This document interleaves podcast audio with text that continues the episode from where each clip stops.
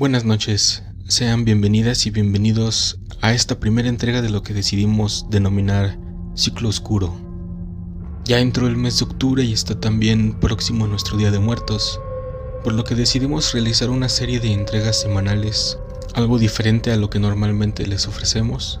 Antes de iniciar solamente quiero enviar un saludo y un sincero agradecimiento a Benjamín, quien compartió su historia y me permite contarla para ustedes. Espero que la disfruten y que nos puedan acompañar la próxima semana para una nueva entrega. Comenzamos.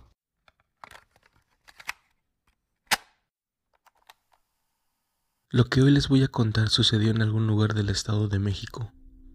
Para efectos prácticos y a fin de no revelar su ubicación exacta, lo llamaremos Residencial del Bosque. Fue hace ya muchos años, pero no he podido olvidar lo que me sucedió.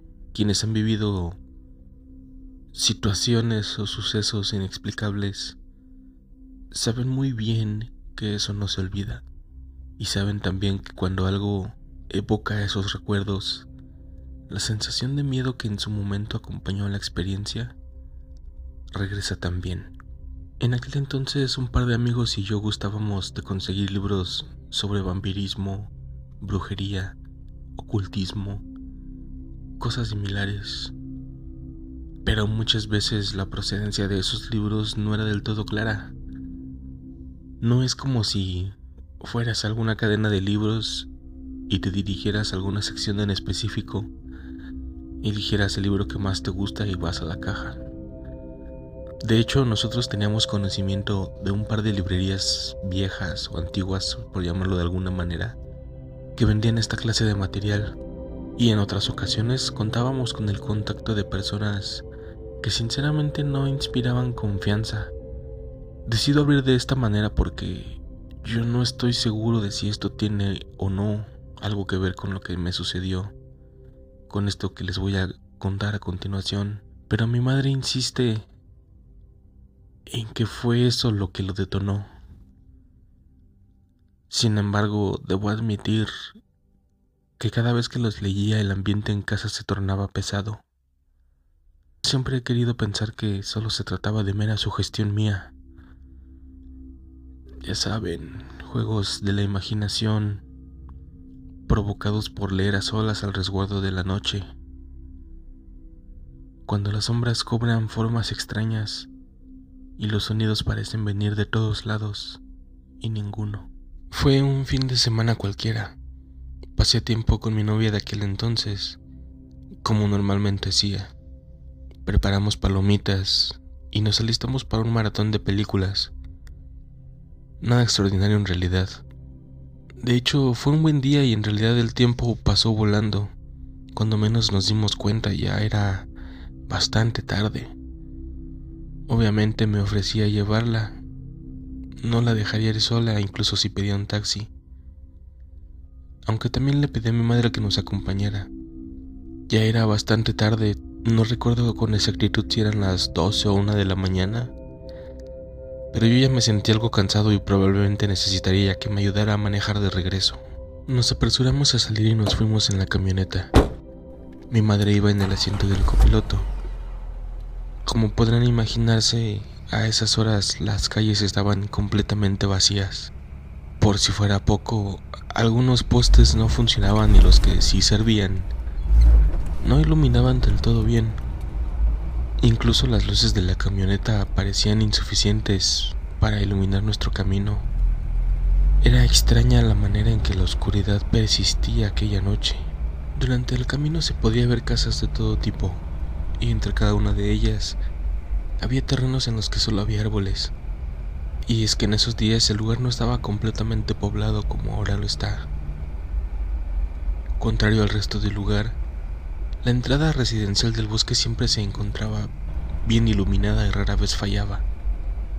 Y es que tenía que estar visible para que aquellos que pasaban por la carretera pudieran notar con más facilidad en dónde se encontraba la desviación. Para salir era necesario subir por una larga y pronunciada pendiente, misma que conectaba con lo que se podría considerar como la avenida principal. Nosotros ya nos encontrábamos circulando por dicha avenida, Apenas dos o tres casas nos separaban de la esquina en la que tendría que dar vuelta para comenzar a subir.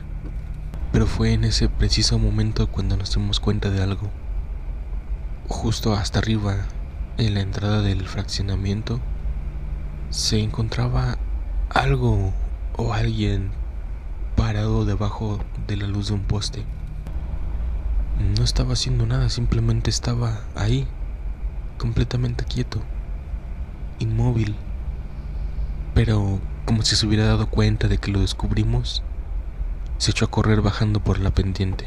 Continuamos avanzando y momentáneamente dejamos de ver a esa criatura.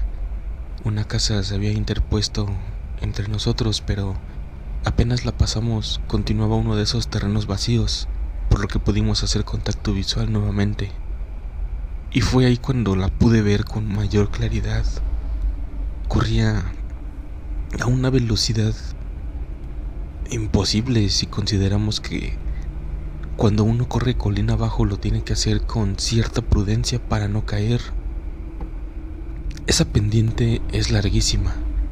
La distancia que a nosotros nos faltaba para llegar a donde comenzaba fácilmente cabía unas cinco o seis veces a lo largo de ella. No solo fue su asombrosa velocidad para bajar lo que me sorprendió, sino también la manera tan grotesca en la que se movía. Trataré de explicarlo lo mejor que pueda. Era como si estuviera cojo, como si estuviera mal de la cintura. Incluso la manera en la que movía sus hombros pareciera que estaba deforme. Pareciera... Era como si necesitara contonear todo su cuerpo de esa manera tan grotesca y anormal para moverse a esa velocidad humanamente imposible. La siguiente y última casa nos impidió seguir mirando esa aberración, pero en cuanto llegó a la esquina en la que nosotros tendríamos que dar vuelta, se volvió a quedar completamente quieto, como esperando a que pasáramos. A esa distancia pude apreciar más detalles.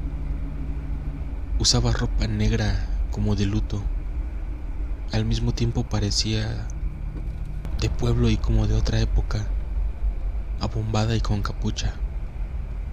Como dije, no nos estaba mirando. Parecía estar esperando a que pasáramos, porque fue en este momento cuando la ventanilla quedó junto a él o ella que nos volteó a ver, por decirlo de alguna manera. Y es que la capucha que traía o el gorro, no estoy seguro de qué era, no era tan grande como para proyectar una sombra sobre su cara, y aún así no se la podíamos ver, y es que parecía que no tenía rostro.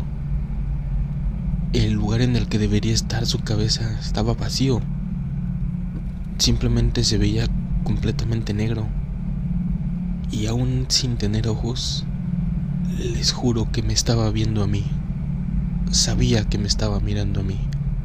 Años atrás yo había sido operado del corazón y en ese instante en que clavó sus inexistentes ojos en mí, comencé a sentir un profundo dolor. Tras la operación yo jamás había tenido ninguna clase de molestia hasta la fecha. No sé si habrá sido la impresión que me causaba encontrarme con lo inexplicable o si esa cosa, ese ser que me miraba sin ojos, me estaba haciendo notar que lo sabía. Además, una intensa sensación de sueño comenzó a invadirme. Un inexplicable sopor se estaba apoderando de mí. Estaba cabeceando y de alguna manera mi madre se percató de lo que me estaba sucediendo. Yo simplemente reaccioné porque ella me gritó, ¡Acelera! Fue así como... como me desperté o me escapé de ese trance y el dolor comenzó a desaparecer. Nosotros apenas lo rebasamos, volteamos para verlo, pero ya no estaba. Ya no había nada ni nadie. Atravesando la calle de la avenida principal había muchos árboles, si quieren lo podemos llamar bosque. No sé si esa cosa realmente habrá simplemente desaparecido o si con esa misma velocidad es que logró internarse en la profundidad, en la espesura de ese bosque antes de que nosotros lo volviéramos a ver.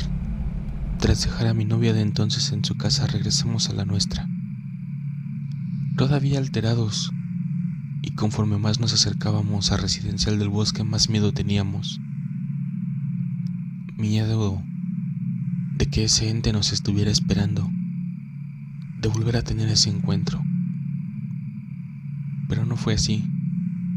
De hecho, es la única vez que se nos apareció no he sabido de que alguien más lo vea, ni he escuchado historias similares. Agradezco no haber ido solo aquel día, ya que de lo contrario probablemente no estaría para contarles lo que me sucedió. No volvimos a tocar el tema, pero eso sí, mi madre me obligó a deshacerme de aquellos libros de ocultismo que tenía. Decía que lo que nos pasó yo lo había provocado por haber estado leyendo lo que no debía ni entendía. Y quién sabe, tal vez tenía razón. A veces me pongo a pensar en qué fue lo que vimos aquella noche, lo que vi. Y he llegado a pensar que aquella noche miré directo a los negros ojos de la muerte a la que ya una vez engañé y que vino para recordarme que no siempre la voy a poder engañar.